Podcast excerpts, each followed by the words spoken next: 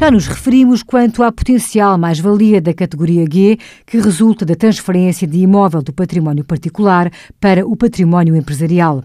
No mesmo sentido, haverá também lugar a apuramento de mais-valia, neste caso, no âmbito da atividade empresarial, quando um imóvel é transferido do património empresarial para o património particular de determinada pessoa. Em qualquer das situações, para efeitos de apuramento da mais-valia, deve considerar-se como valor de aquisição e de realização os valores de mercado do imóvel à data da transferência. Por precaução, entendemos que estes não deverão ser inferiores aos valores patrimoniais tributários à mesma data, face à regra genérica de prevalência deste último.